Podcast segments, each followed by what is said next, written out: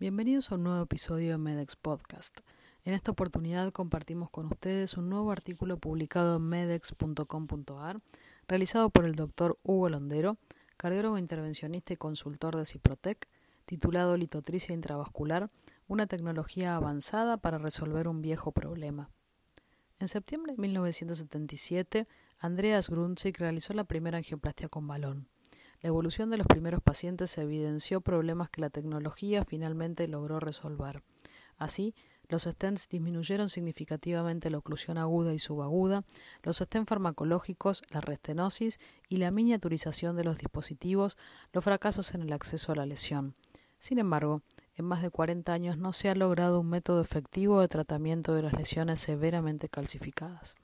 La calcificación afecta entre el 18 y 31% de las lesiones coronarias y al 30-50% de las lesiones de las arterias periféricas tratadas por vía endoluminal y se asocia con efectos negativos para las angioplastias tales como la dificultad para alcanzar y cruzar la lesión, la mala posición y expansión del stent y el daño estructural consecuente, que se traducen en una disminución del éxito del procedimiento y un aumento de las complicaciones asociadas. Se han intentado diversos dispositivos para resolver el problema, tales como balones de alta presión, cutting y scoring balloons y aterótomos. Ninguno de estos dispositivos está exento de complicaciones ni resuelve el desafío de la calcificación arterial en todos los casos.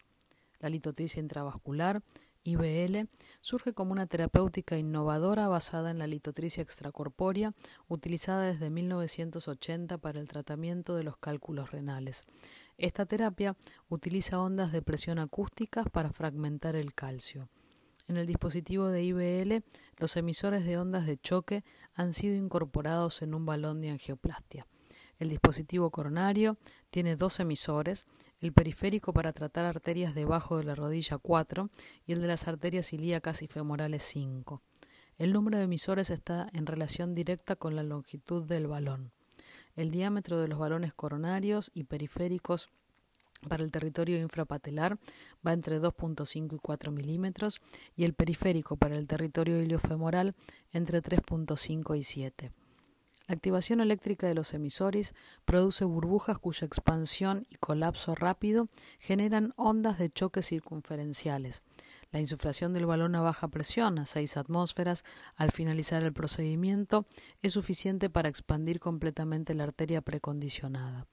Estas ondas de choque viajan por el tejido blando sin modificarlo ni dañarlo y cuando encuentran una calcificación le producen múltiples microfracturas.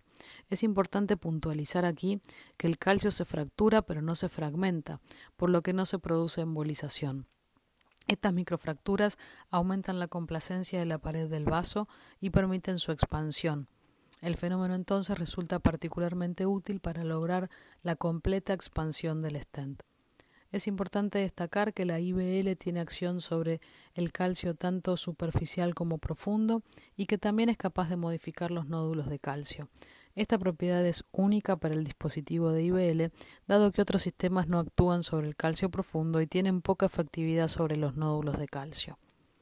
El dispositivo de IBL tiene una serie de ventajas en relación a otros sistemas de tratamiento de las lesiones arteriales calcificadas. Se trata de un procedimiento sencillo que no tiene grandes diferencias con la angioplastia con balón a la que los intervencionistas están habituados. El sistema IBL es simple y compacto, a la vez que es portátil y funciona con baterías recargables.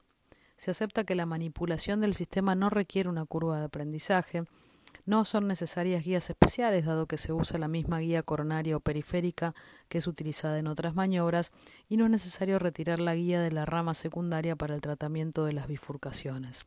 Los, resultados de los estudios realizados hasta ahora en el territorio coronario y en el territorio periférico han demostrado una incidencia muy baja de complicaciones, y es importante destacar la baja incidencia de slow flow o no reflow, oclusión aguda y perforaciones coronarias que hacen de esta técnica una técnica muy segura.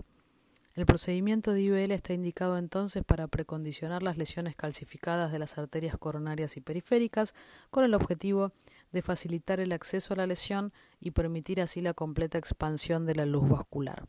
Están planeados estudios comparativos con otros dispositivos de precondicionamiento de las lesiones calcificadas. Entre las situaciones más desafiantes que permitiría abordar la litotricia intravascular están las lesiones calcificadas de los osteums arteriales, las bifurcaciones, la restenosis o la lesión residual significativa por mala expansión del stent y el recondicionamiento de los accesos femorales para TAVI u otros procedimientos que requieren sistemas de liberación de gran diámetro. El doctor Londero finaliza el artículo diciendo que considera que este resumen de las características y propiedades del sistema de litotricia intravascular Shockwave nos permite afirmar que estamos en presencia de una tecnología de avanzada para resolver un viejo problema de las intervenciones por cateterismo, la calcificación de las paredes arteriales.